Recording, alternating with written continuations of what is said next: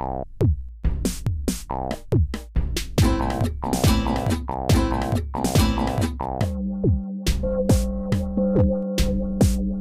hast Post. Post aus Korea. Liebe Zuhörerinnen und Zuhörer, herzlich willkommen zurück zu einer weiteren Folge von Post aus Korea. Heute bin ich hier mit an Bord mit meiner lieben Kollegin Sabrina. Hallo. Hallo Sabrina, geht's dir gut?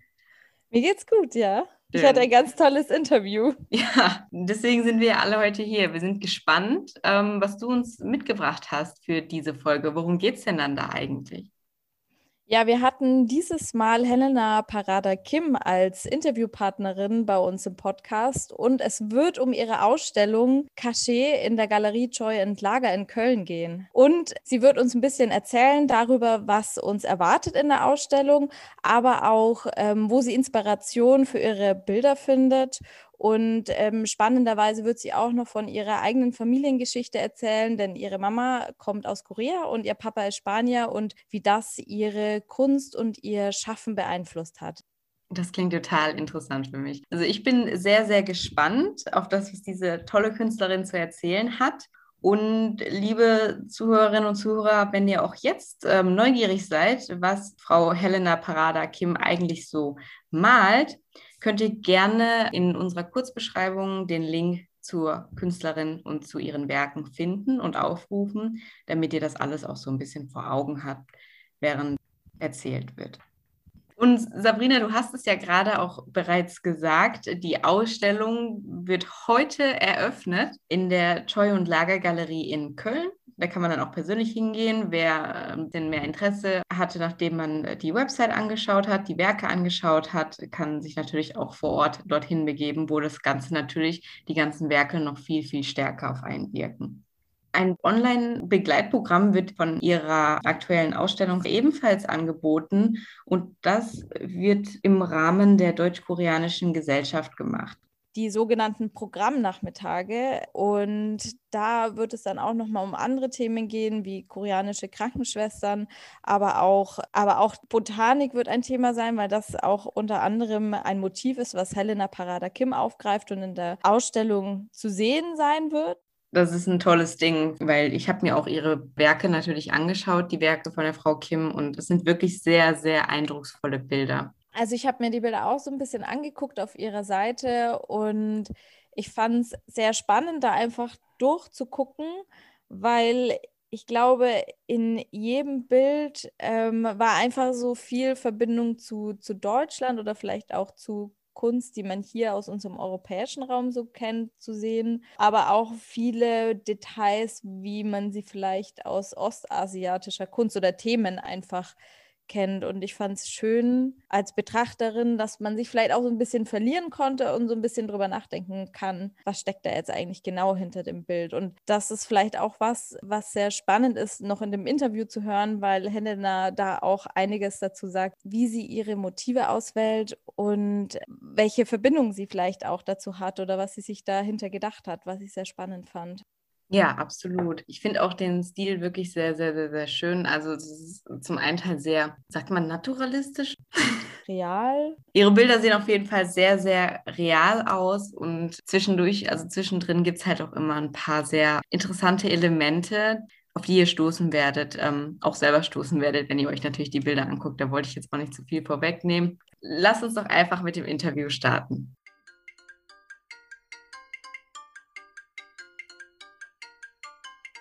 Heute dürfen wir wieder eine neue Interviewpartnerin vorstellen, und zwar Helena Parada Kim. Helena ist Künstlerin, studierte bis 2009 an der Kunstakademie in Düsseldorf, war Meisterschülerin des britischen Malers Peter Doig und lebt heute in Berlin. Helena, deine Werke wurden in unterschiedlichen Städten der Welt gezeigt, wie Madrid, Oslo oder Paris. Und heute bist du bei uns, weil heute am 18. Juni die Eröffnung deiner Ausstellung in der Galerie Joy und Lager in Köln ist und man dort deine Werke bis zum 1. August sehen kann. Ähm, wir freuen uns, dass wir mit dir nun auch ein paar künstlerische Aspekte in unseren Podcast bringen können. An dieser Stelle schon mal vielen Dank. Zu Beginn des Interviews, Helena, würden wir uns natürlich sehr freuen, wenn du dich noch mal in ein paar eigenen Wörtern und Sätzen vorstellen könntest. Ja, hallo in die Runde an alle Interessierten. Schön, dass ihr äh, mithört. Ähm, ja, mein Name ist Helena Parada Kim, bin Künstlerin, also Malerin vor allem und eine figurative Malerin. Das heißt, ich male gegenständlich und beschäftige mich eben viel mit meiner koreanischen Herkunft. Ich bin aus Köln gebürtig, freue mich entsprechend umso mehr, dass die Ausstellung jetzt in Köln stattfindet, meine Heimatstadt, wo auch meine Mutter die Ausstellung sehen kann, viele Freunde natürlich. Und mittlerweile lebe ich in Berlin, ganz weit weg. Aber hier ist die Kunstszene natürlich auch sehr interessant und da hat es mich dann aus dem Rheinland als eingefleischte Rheinländerin und Kölnerin angezogen. Genau, wenn wir gerade über die Ausstellung aussprechen, ähm, mit welchen Gefühlen, mit welchen Erwartungen können denn, wenn unsere Zuhörer und Zuhörerinnen die besuchen, dorthin gehen? Also die Ausstellung, würde ich sagen, ist recht umfassend, ähm, umfasst Arbeiten, Bilder, also Gemälde der letzten zwei Jahre, ausschließlich Gemälde. Ähm, das sind insgesamt 20 Arbeiten, alles Öl auf Leinwand, sehr klassisch. Ich bin, man kann sagen, arbeite mit sehr klassischen Medien. Äh, die Ausstellung erstreckt sich eben über alle Räume der Galerie Scheu und Lager. Die liegt sehr beschaulich in der Südstadt ähm, auf zwei Etagen. Man wird vor allem erstmal in eine Art von Dunkelkammer kommen, also einen völlig abgedunkelten Raum mit dunklen Wänden, dunkler mhm. Decke in Medien erstmal überhaupt keine Korea-bezogenen Bilder zu sehen sein werden, sondern Pflanzenbilder, die angespottet sind mit Lichtern. Ähm, man kommt in so ein mystisches Dunkel. Ich stelle es mir zumindest idealerweise so vor. Und dann sieht man Pflanzenbilder. Man wird in eine Art von Dschungel versinken. Und äh, dort werden ziemlich mächtige, prächtige, großblättrige Pflanzen zu sehen sein, die ich in vier Gemälden dort vorstelle. Also so eine Art von Gesamt, in, also nicht Gesamtkunstwerk, aber so eine Art von Installation mit Gemälden. Im oberen Bereich, man läuft dann eine Treppe hoch ähm, in, ins Helle quasi. Dort werden dann vor allem die Hanboks zu sehen sein, also die koreanischen Trachten, die ich äh, seit einigen Jahren male.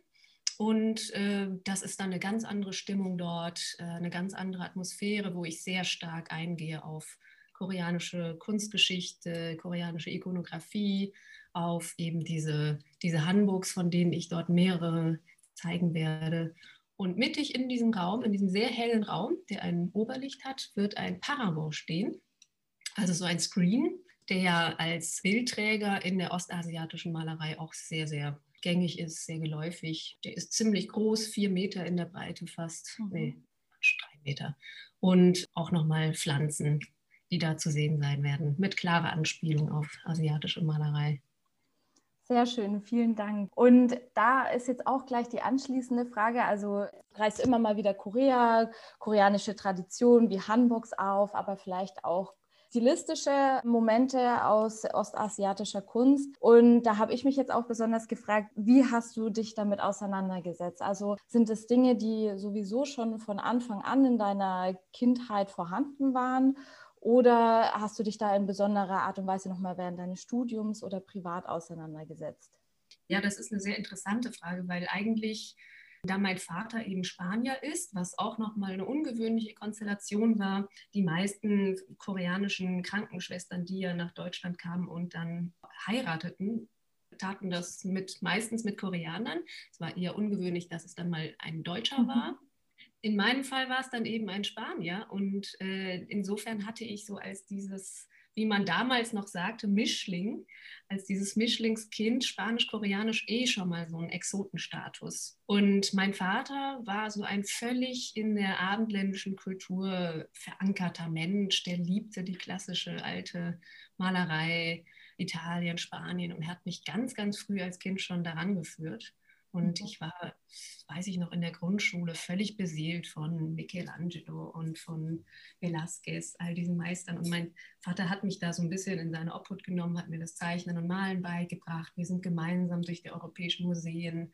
Also ich war völlig beseelt von westlich-abendländischer Kunst. Und dein, dein Vater war dann auch Künstler oder war das auch eher privates Interesse? Ja, er war ein begnadeter Zeichner und äh, wäre wahrscheinlich sehr, sehr gerne Künstler geworden, war dann Krankenpfleger. Also dadurch hat er auch meine Mutter kennengelernt bei der Arbeit. im Heim. Ähm, und ich denke, dass er eben diese Sehnsucht dann auf mich übertragen hat. Und mhm. deshalb hatte ich auch nie Schwierigkeiten, diese, dieses äh, Studium zu realisieren oder Künstlerin zu werden, weil mein Vater das eben wirklich sehr unterstützt hat und seine eigene seinen eigenen Wunsch ja quasi in mir dann realisiert sah. So war das. Also insofern bin ich da, komme ich ganz stark von so einer westlich geschulten oder bin ich quasi westlich geschult, also altmeisterlich fast schon. Und ähm, für mich war das dann eine ziemliche Herausforderung, mich mit ähm, ostasiatischer Kultur oder Kunstgeschichte auseinanderzusetzen. Und das war ein Prozess, der dann wesentlich später, so zum Ende meines Studiums mit Mitte 20 begann, wo ich dann abstrakte Elemente, so eine reduzierte Technik, Flächigkeit, Leerstellen mit in meine Bilder hineingenommen habe. Ursprünglich komme ich vom Porträt, realistische Porträtmalerei, sehr, sehr klassisch. Und das ist mit zunehmender Zeit einfach aufgebrochen. Mhm. Und ähm, genau, du hast ja diese, diese ostasiatische oder koreanische Tradition ja dann auch in, ähm, in deinen Bildern mit aufgegriffen und das ist ja auch was, wahrscheinlich was aus deiner Familiengeschichte herrührt. Da hat uns jetzt auch nochmal interessiert, du hast zwar schon ein bisschen was erzählt, aber nochmal konkret, wie, wie hat diese Multikulturalität ähm, deine Kunst oder auch deinen Alltag, wie du aufgewachsen bist oder vielleicht auch jetzt lebst, beeinflusst? Also ich glaube, dass meine Kindheit sehr stark koreanisch geprägt war. Also der Mutter, äh, mütterliche Einfluss äh, auf unsere Erziehung war schon sehr, sehr stark. Ich bin mit fünf Jahren bin ich in die koreanische Schule gekommen. Ich kann mich noch gut an den Tag erinnern, wie wir äh, wie ich in die Klasse kam. Alle Kinder standen ganz feierlich, die Hand auf die Brust gelegt und sangen dann erstmal die Nationalhymne. Eine riesige koreanische Flagge, die über, vor der Tafel hing das war ein sehr eindrücklicher Moment. Ich bin so sozialisiert, dass das noch kam, bevor ich auf eine deutsche Grundschule kam. Und ich war immer umgeben von der koreanischen Sprache. Das war meine eigentliche Muttersprache. Und das ging bis zum Essen. Wir aßen fast ausschließlich koreanisch. Das hielt wirklich bis, zu meinem, bis zur Zeit meines Abiturs dann so an. Das ist dann allerdings auch akzentuiert worden durch meinen Vater, weil dem wichtig war, dass wir musisch erzogen werden, mein Bruder und ich. Das heißt, wir, äh, auf musikalische, auf, eine, auf die Kölner Domsingschule, bin dann auch in den Kölner Domchor gegangen, oh. äh, Klavier gelernt. Das war den beiden dann auch sehr, sehr wichtig. Also eine sehr wir, inspirierte, sehr engagierte musische Erziehung, die ich von meinen Eltern mitbekommen habe, für die ich heute immer noch sehr dankbar bin. Die Sache war, dass ich dann allerdings mich doch stärker deutsch fühlen wollte. Ich war ja nun mal, lebte in Deutschland, hatte deutsche Freunde und in der Grundschule äh, hat man sich so ein bisschen über meinen leichten Akzent äh, vielleicht lustig gemacht und dann wollte ich doch sehr äh, mich doch stärker assimilieren. So, ich wollte eben auch eine sein von anderen und eben nicht koreanisch. Und äh, insofern habe ich dann das schon eher, glaube ich, unterdrückt ich musste ja auch in die koreanische Schule, das, das war Pflicht, das sollten wir machen, mein Bruder und ich. Habe das aber innerlich irgendwie so von mir weggedrückt, so dieses koreanisch sein, also mit der Zeit dann.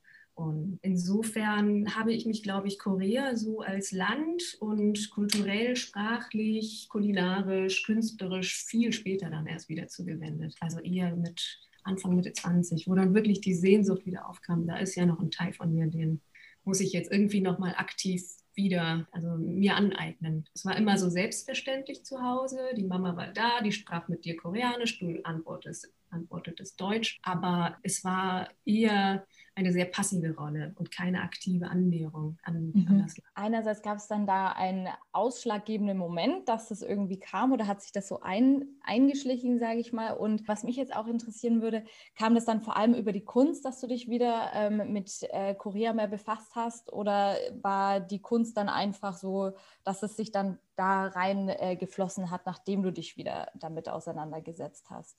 Nee, ich glaube, ein, ähm, ja, so eine Art augenöffnendes Ereignis war wirklich meine erste Reise nach Korea 2012, ähm, nachdem ich lange, lange nicht mehr dort war, mhm. zuletzt als pubertierende 15-Jährige, wo ich ganz andere Sorgen hatte und Probleme. ja. Und das war, als ich wieder da, dort war, als junge Erwachsene mit einer Freundin damals zusammen, ein so überwältigendes Ereignis, weil es war so fremd und doch so vertraut. In den Gerüchen, natürlich in der Sprache, in den selbst in den Farben, mir so äh, merkwürdig vertraut, weil natürlich alle diese koreanischen Gastarbeiter so viel Heimat ja mitgebracht hatten oder sich erhalten wollten, dass uns das eben sehr vertraut war. Das, ja, sage ich jetzt einfach nur das Koreanische, so dieses Feeling. Und das äh, erlebte ich da wieder wie so ein Déjà-vu und das hat mich emotional völlig affiziert, völlig überwältigt. Und erst mit dieser Reise begann wirklich ein stärkeres Interesse für Korea, für die Kultur und erst dann kamen überhaupt Motive und das Überlegen, wie man diese ganz andere kulturelle, also diese ganz andere künstlerische Ästhetik, die man, auf die man dort trifft, irgendwie ähm, mir auch aneignen kann oder inwieweit die mich auch beeinflussen könnte als Künstlerin. Ähm, ganz spannend fand ich in einem Interview vor sieben Jahren mit dem Goethe-Institut, da so ein YouTube-Video und da hast du auch erzählt, dass du gerne mal eine Zeit lang nach Korea gehen möchtest, auch um dich dort noch mal ein bisschen näher mit auseinanderzusetzen, die Sprache vielleicht auch zu lernen. Und ähm, nachdem ich das Video gesehen habe, habe ich mich gefragt, ob du diesen Wunsch oder diese Idee vielleicht schon realisiert hast. Nee, der Wunsch, die Sehnsucht, die hält nach wie vor an, weil ich sie so konsequent nie realisiert habe. weil ich einfach zu wenig zielstrebig bin. Ich habe leider nie länger in Korea gelebt. Es blieb für mich immer die Sehnsucht oder das Land der Sehnsucht. Äh, es wäre einfach gewesen, mich mit einem Stipendium dorthin zu begeben was aber schön ist, ist, dass ich jetzt mit einer, mit Choi und Lager, mit einer Galerie arbeite, die, ja eben diese Brücke baut, Korea, Deutschland, und dort ja auch eine Galerievertretung hat. Das heißt, in diesen letzten Jahren hatte ich Ausstellungen in Korea, habe dort gute Kontakte machen können, auch dank meiner Galerie, war sehr häufig dort, also bis zu Corona sicherlich ein bis zweimal im Jahr und habe immer wieder Zeit dort verbracht, aber mich nie dann dazu hinreißen können, mal wirklich länger am Stück oder mal für ein Jahr dort zu sein. Aber insofern sehe ich halt immer wieder, wenn ich dort bin, mein Gott, wie anders es wieder geworden ist. Dieser distanzierte Blick darauf, der ist manchmal auch künstlerisch von Vorteil, weil alles, alles, alles ist einfach spannend und regt dich an und ähm, es wird halt nie zur Gewohnheit. Wenn du jetzt gerade gesagt hast, dass Joy und Lager die Galerie auch so ein bisschen die Brücke baut zu Deutschland und zu Korea, ähm, haben wir uns vom Podcast auch die Frage ähm, gestellt, wie würdest du das jetzt auch so aus deiner Sicht und aus deiner ja, Erfahrung bewerten? Kann Kunst ähm, zwischen ja, Ländern, Völkern, Kulturen Brücken bauen oder Austausch generieren und dann vielleicht auch speziell nochmal auf deine Werke dann schaffen? Ähm, wo entsteht da der Austausch oder ist es vielleicht auch ja, gar nicht dafür gedacht, sage ich jetzt einfach mal so? Doch, mit Sicherheit. Also ich glaube, das ist eine ganz große Aufgabe von, von Kunst und Kultur, ob das Film ist, Theater, Literatur, dass man in der Lage ist, sich hineinzuversetzen in jemandes andere anderer Haut. Und ich sage jetzt nicht, dass das ein, der verbindliche Auftrag ist an Kunst, aber es ist auf jeden Fall eines der Medien, die wir als Menschen haben, um Empathie zu empfinden und Verständnis zu gewinnen, zu entwickeln, Liebe zu entwickeln für eine uns fremde Kultur.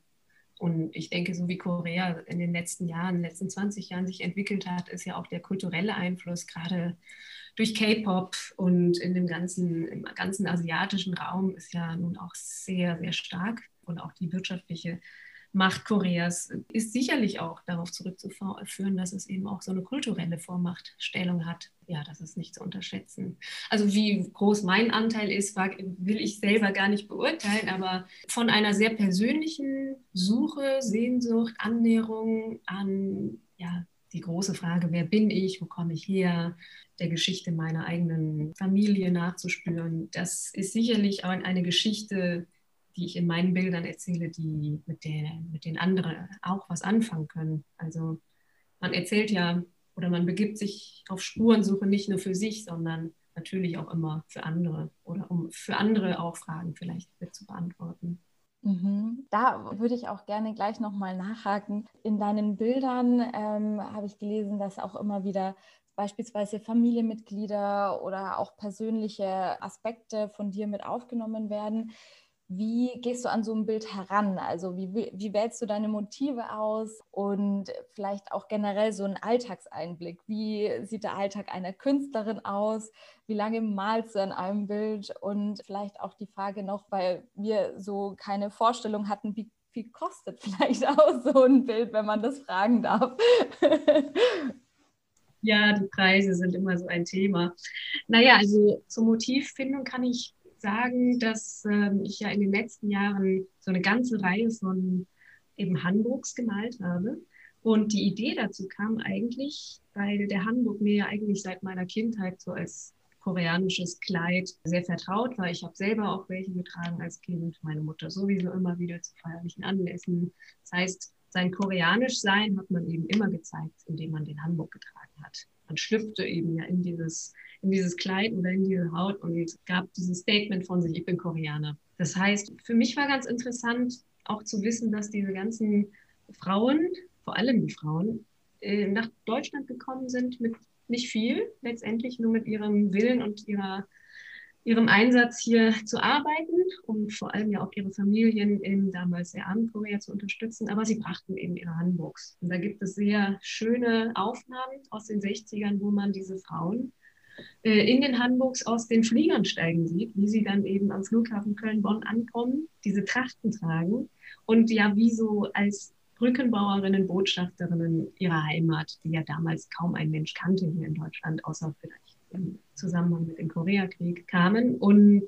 dieser Aspekt war für mich interessant, dass diese Frauen, die nun seit Jahrzehnten in Deutschland leben, ihre alten Hanboks besaßen, die immer wieder trugen, ab und zu auf Reisen nach Korea auch mal welche mitbrachten. Und das wollte ich dokumentieren in einer Reihe von Hanboks. Das heißt, diese Hanboks, die ich gemalt habe, sind eben die Hanboks dieser Frauen. Das heißt, es sind eigentlich Porträts äh, dieser Frauen. Es ist eine Reminiszenz, es ist eine Auseinandersetzung eben mit diesem Aspekt, inwieweit man Identität aufgibt, verliert, beibehält und ähm, dieses, dieses Spiel, dieses Ambivalente zwischen Identität und Aufgabe von Identität, das ist sicherlich einfach das Thema dieser, dieser Reihe.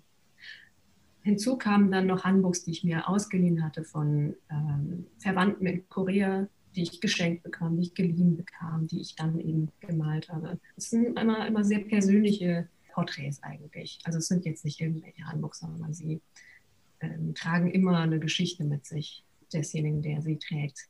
Also man könnte sich das dann auch so vorstellen, wenn du ein Bild malst, dann ist es nicht, also wenn es jetzt ähm, zum Beispiel um die Handbox geht, ein Bild, was du im Kopf hast, sondern tatsächlich du hast dann dieses, diese traditionelle Tracht, diesen Hanbok äh, vor dir auch stehen. Also ich habe dann eben meine Modelle, das sind dann nicht unbedingt die äh, Besitzerinnen der Kleider. Sehr viel hat meine Tante in Köln immer Modell gestanden, mit der konnte ich immer wunderbar arbeiten. Und äh, ich mache dann Skizzen, ich mache Fotosessions und mit diesem Material arbeite ich dann alleine und im Stillen im Atelier, also mit meinem Material. Es ist selten so, dass ich mal wirklich nach Modell, wo dann jemand lebendig vor mir steht, male, sondern eher dann indirekt. Okay. Wie kann man sich das vorstellen? Suchst du dir das dann immer komplett selber aus oder könnte es zum Beispiel auch mal vorkommen, also das ist jetzt eine Frage, die mir gerade so, so, kommt, dass zum Beispiel jemand aus, auf dich zukommt und sagt, mal mich mal in meinem Hanbok, ich würde gerne ein Bild davon haben oder kam das noch nie vor? Komischerweise nicht vor, würde ich aber sicherlich sofort machen, weil ich so eine schöne, ja, das ist einfach so ein Statement, also sich in seinem eigenen Hamburg malen zu lassen. Mit Aufträgen ist eh immer schwierig, weil es ist dann sowas Extrinsisches und ich persönlich halte auch meine Arbeiten für stärker, wenn sie quasi aus mir kommen und aus, eigener, äh, aus eigenem Antrieb. Aber durchaus. Es sind ja, äh, diese Handbucharbeiten zeigen ja nie Personen. Also man sieht eigentlich nie wirklich die Gesichter, sondern im Vordergrund steht ja immer diese, die Tracht, die Stofflichkeit, dann vor diesem abstrakten, quasi zusammenhanglosen Hintergrund. Also sie bekommen ja schon so was sehr Offenes, Mystisches und das, äh, das ist mir auch schon wichtig, dass das jetzt nicht so eine plakative, sich dann eben die Person, dass die erkennbar ist, die ich da male, sondern dass es immer der Aspekt des Verschwindens mit inbegriffen ist. Und der Titel dieser aktuellen Ausstellung in Köln, jetzt Cachet, spielt ja ein bisschen darauf an. Also Cachet, französisch für versteckt, nicht sichtbar, ist eben ein ganz wichtiger, wichtiger Bestandteil meiner Malerei, weil ja, das Geheimnis ist sowieso immer Teil der Kunst und Fragen bleiben offen. Ambivalenz von Herkunft, Identität ähm, ist immer ein Aspekt, der so als Subtext quasi mitgedacht ist. Ja, das wäre nämlich auch noch so eine Frage gewesen, die bei uns im Team aufkam, ähm, woher das rührt, dass oftmals die genau die Gesichter vielleicht nicht so deutlich zu erkennen sind, aber auch teilweise verwischt sind oder wenig oder nur angedeutet sind. Das hat dann quasi auch mit diesem Aspekt des Versteckens oder des Geheimnisses zu tun. Ja, also einmal das, aber eben auch sicherlich mit diesem Gefühl der Wehmut, die ja immer irgendwo so mitschwang, äh, bei meiner Mutter zumindest, äh, dieses, dieses Land, was ja wirklich am anderen Ende der Welt ist, zwar immer näher gerückt ist in den letzten Jahren durch die technischen Möglichkeiten, durch äh, die zunehmende Präsenz ob das jetzt asiatische Lebensmittel sind, K-Pop, Netflix, koreanische Serien, es ist immer näher gerückt. Aber als man hier ankam, hast du dieses Land hinter dir gelassen, du hast deine Familie hinter dir gelassen, die Leute starben, deine Eltern starben, du warst nicht da, du hast es am Telefon gehört.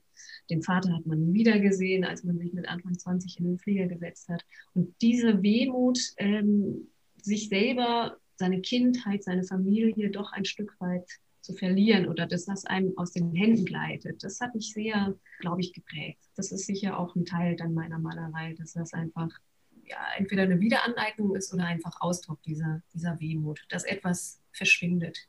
Frage für mich war vor allem auch, wie man so ein Gefühl auch für etwas bekommt, was man dann letztendlich ja ähm, wiedergibt, mit diesem Gefühl oder mit einem Eindruck auf, auf einer Leinwand oder wo auch immer. Und da, ja, wie man sich einfach damit befasst, damit man sowas wiedergeben kann. Und theoretischen Ebene, ne? auch viel Literatur liest.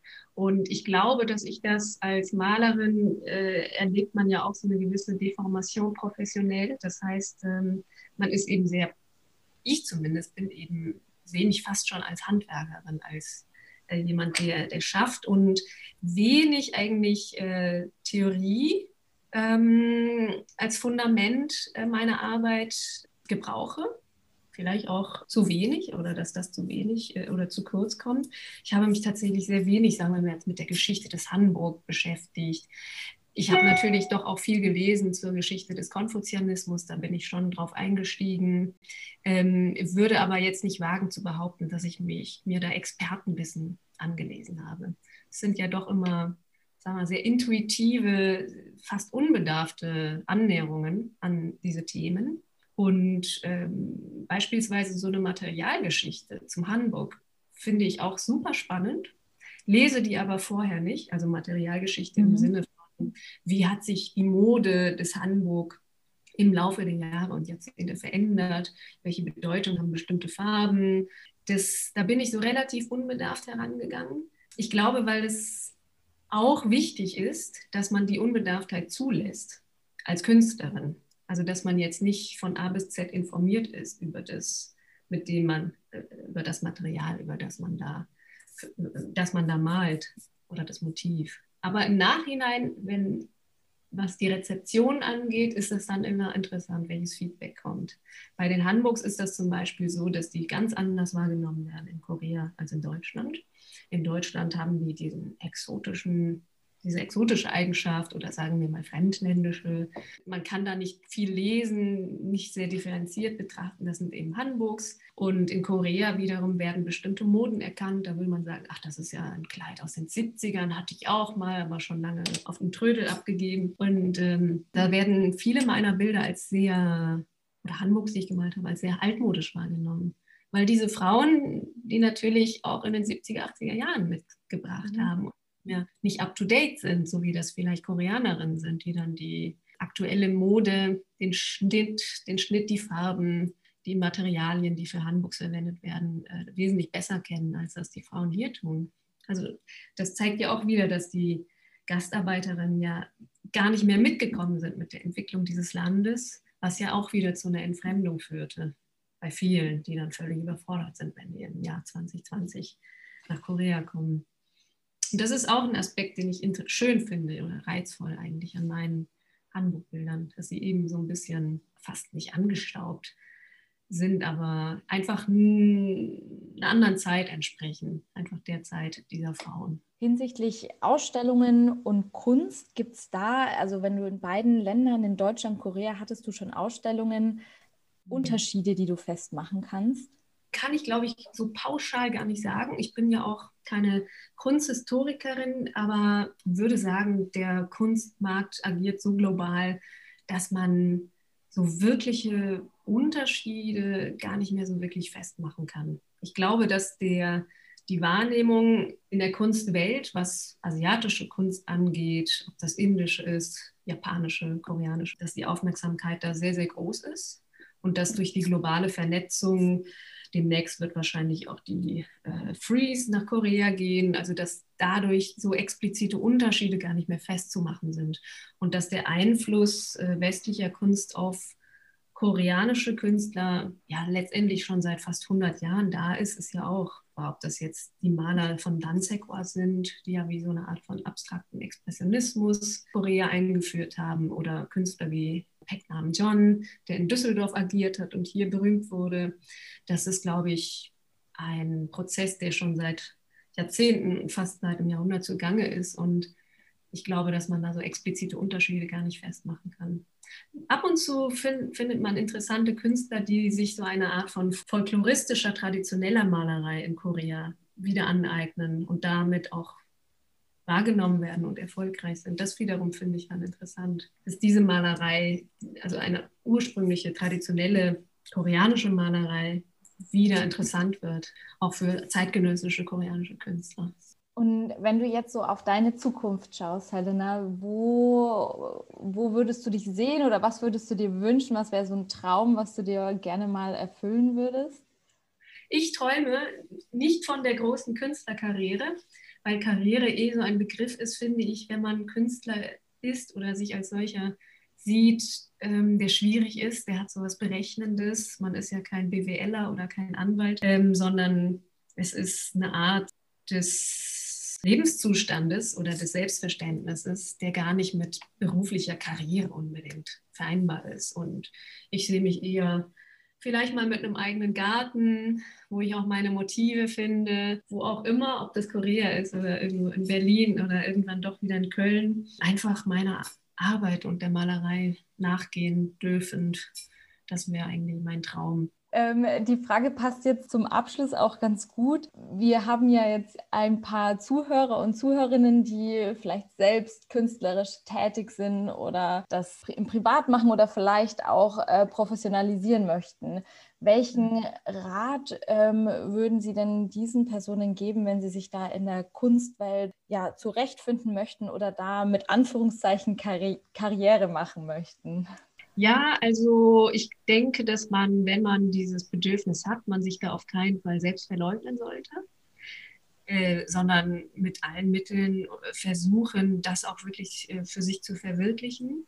Und ähm, in Deutschland hat man ja nun auch ähm, wirklich beste Ausgangsbedingungen, weil es so gute Kunsthochschulen gibt und Kunstakademien und ähm, ich würde sagen, man muss sich auf jeden Fall auf ein Leben einlassen, wo man sehr, sehr, sehr risikofreudig sein muss. Es kann sehr prekär sein, muss es nicht. Die Zeiten werden nun auch nicht bessere. Ja, man geht ja nicht irgendwann in Rente, sondern man arbeitet eigentlich bis zum Umfallen. Und darauf muss man sich eben auch wirklich einlassen wollen, auf diese Art von Ungewissheit so als, als Künstler. Und man braucht auch eine Disziplin. Also ich, ich kenne fast, also letztendlich in meinem Freundeskreis sind fast alle Künstler sehr, sehr disziplinierte Leute. Also wirklich, äh, man trennt da auch nicht wirklich so äh, zwischen Arbeitstag und ähm, Feierabend, sondern man ist immer in diesem Zustand des äh, an, nicht angespannt sein, aber der, der Erregtheit ob man jetzt Dinge draußen wahrnimmt oder im Atelier ist oder abends im Bett oder beim Aufwachen. Man ist immer so äh, in seinem Film, sage ich mal. Und ähm, ja, das erfordert, glaube ich, eine 120-prozentige Leidenschaft dafür, eine Konstante, Beständigkeit.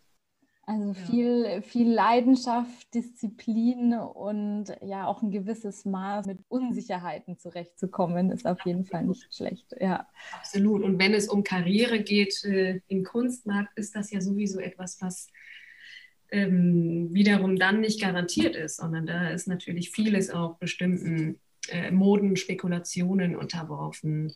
Und das, das ist auch sehr schwierig anzustreben.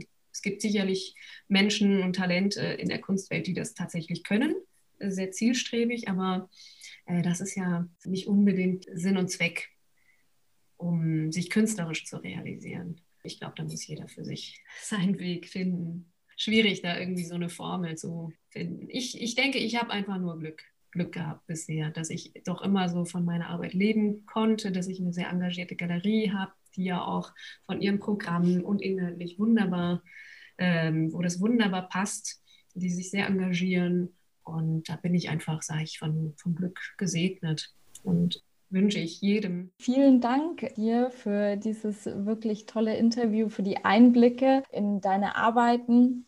Ich hoffe natürlich, dass sich viele unserer Zuhörerinnen und Zuhörer auch äh, deine Ausstellung in Live anschauen können. Vom 18. Juni bis zum 1. August in Köln, Joy and Lager Galerie. War mir auch eine Freude, hat mir sehr viel Spaß gemacht und äh, ich danke euch auch sehr für euer Interesse und euer Engagement. Weiterhin gut, frohes Schaffen und Gelingen. Dankeschön. An dieser Stelle auch nochmal vielen Dank vom ganzen Podcast-Team, dass ähm, ja, wir durch Helena Parada Kim auch nochmal die Kunstseite in unseren Podcast reingebracht haben und viele spannende Einblicke hatten. Ich hoffe, Eva, ähm, du wirst die Ausstellung besuchen. Von mir auch nochmal ein herzliches Dankeschön. Es waren wirklich viele tolle Einblicke, ähm, die wirklich die unterschiedlichen Aspekte rund um Kunst beleuchtet haben, vor allen Dingen im Kontext mit ähm, Multikulturalität und ähm, Deutschland und Korea. Fand ich ultra interessant und darüber hinaus finde ich auch, dass auch ihre Bilder, nachdem sie jetzt darüber geredet hat, finde ich, dass sie noch viel ausdrucksstärker sind wenn man die Historie dahinter kennt, also so ein bisschen zumindest. Und ja, das, das hat alles auf jeden Fall eine sehr, sehr große Wirkung in mir hinterlassen. Aber ich habe auch gemerkt, dass Kunst ein Bereich ist, in dem ich noch ganz, ganz viel lernen kann, will und möchte. Und ähm, da komme ich auf deine Frage zurück, Sabrina, würde es sich natürlich anbieten, für mich die Galerie zu besuchen. Und ich denke, das mache ich auch. Da habe ich Lust drauf ja, wir sind auf jeden Fall gespannt, wohin es weitergeht äh, für Helena Parada Kim und wir werden sie natürlich auch verfolgen bei dem, was sie in der Zukunft macht, genau. Ähm, noch ganz am Schluss sind wir aber gar nicht, denn wir schließen heute mit Gwendolyn. Gwendolyn ist ebenfalls ein Mitglied unseres Netzwerkes und erzählt uns in dem Das Netzwerk stellt sich vor Format sich einmal vor und schließt damit auch die Folge ab. Ähm, wir sagen an dieser Stelle vielen Dank fürs Zuhören und bis zum nächsten Mal.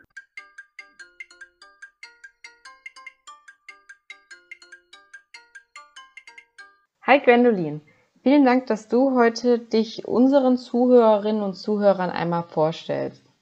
Erzähl doch mal ein paar Sätze zu dir. Wer bist du und was machst du eigentlich so? Hallo, liebes Podcast-Team und Zuhörer. Ich bin Gwendolin, 29 Jahre alt und komme aus Berlin. Ich studiere noch, nämlich Korea-Studien an der Freien Universität Berlin und schreibe gerade meine Doktorarbeit. Und nun zu Korea. Was verbindet dich eigentlich mit Korea? Wo, woher kam deine Faszination und, und wo waren deine ersten Berührungspunkte? Natürlich verbindet mich mit Korea mein Studienfach. Ich studiere Korea-Studien schon ziemlich lange, nämlich seit 2012. Für das Fach hatte ich mich damals entschieden, weil ich gerne Sprache und Land näher kennenlernen wollte. Generell hatte ich mich schon immer für Ostasien interessiert und gehörte zu den Teenagern, die asiatische Filme, Serien und Musik mochten. Während meines Studiums habe ich mich dann mehr auf die politische Geschichte Südkoreas nach 1945 konzentriert. Aber ich interessiere mich immer noch für viele verschiedene Künstler aus dem Raum. Uns interessiert es natürlich auch, in welchen Teilen des Netzwerkes du aktiv bist und wo engagierst du dich zurzeit im Netzwerk? Wo kann man dich finden dort? Ich bin Mitglied der Arbeitsgruppe 3, die Thesen, Papiere, Shorts und andere Schreibformate publiziert. Ich bin zwar noch nicht lange dabei, durfte aber gleich mitmischen und zusammen mit Diana, Lisa und Daniel ein Short erstellen. Das Thema war Couple Culture in Korea und publiziert wurde es am 14. April, dem Black Day, den manche Singles in Korea feiern. Das Short ist in Anlehnung zur siebten Podcast-Folge Valentinstag in Korea und Deutschland entstanden. Ich durfte im Rahmen des Projektes auch künstlerisch tätig werden und unsere Texte illustrieren. Damit ist ein kleiner Traum für mich in Erfüllung gegangen, da ich normalerweise nur für mich zeichne. Ich hoffe, dass ich in Zukunft durch die AG-Arbeit meine digitale Zeichenkünste noch verfeinern und viele Illustrationen beisteuern kann. Gerne möchten wir auch wissen, wo Deutschland und Korea, wahrscheinlich in diesem Fall eher Korea, in deinem Alltag auftaucht. Und vielleicht hast du auch einige Tipps oder Tricks, was K-Pop, K-Drama oder das Essen angeht. Ähm, was sollte man deiner Meinung nach unbedingt ausprobieren? Hast du vielleicht da eine Empfehlung für uns? Korea ist Teil meines Alltags geworden. Sei es der Nudelsuppensnack, verfeinert mit Ei, Lauch und manchmal auch Käse, die Musik, die ich mir anhöre oder auch das Unterhaltungsprogramm, das ich öfter schaue. Mittlerweile kenne ich koreanische Sänger vielleicht besser als deutsche. Zurzeit würde ich empfehlen, die Chapagetti-Nudeln mit den Noguri-Nudeln zu vermischen – am besten kauft ihr einfach beide Nudeln beim asiatischen Supermarkt eures Vertrauens, kocht die Noguri-Nudeln mit den getrockneten Flakes aus beiden Packungen und dann gebt ihr ein wenig Suppenpulver vom Noguri dazu. So circa ein Drittel der Packung. Lasst das Wasser danach abtropfen, bis nur noch ein ganz klein wenig über ist und schmeißt dann das Jajangpulver, also das Suppenpulver der Chapagetti-Nudeln, hinein. Mischen und voilà, ein bisschen Abwechslung für eure Geschmacksnerven. Und passend zu dieser Folge interessiert uns natürlich auch, was Kunst für dich bedeutet. Vielleicht auch im Kontext von Deutschland und Korea. Kunst, egal ob gehoben oder populär, ist und bleibt für mich immer ein unglaublich wichtiges und zentrales Element, um ein besseres Leben zu führen. Mal regt es zum Nachdenken, vielleicht sogar zum kritischen Nachdenken an und manchmal ist es halt ein Ventil für verschiedenste Emotionen. Auch erschafft es halt Räume der Kommunikation und des regen Austausches. Ich bin zwar keine professionelle Künstlerin, aber die Kunst, die ich für mich schaffe, bereitet mir schon immer Freude. Sie ist auch erster Berührungspunkt mit vielen anderen Kulturen gewesen, darunter ja auch Korea. Ich habe den Eindruck, dass Kunst und besonders K-Pop mehr Menschen dazu bewegt hat, Koreanisch zu lernen. In Zukunft wird das bestimmt den Austausch zwischen Deutschland und Korea anfeuern, worauf ich mich jetzt schon freue.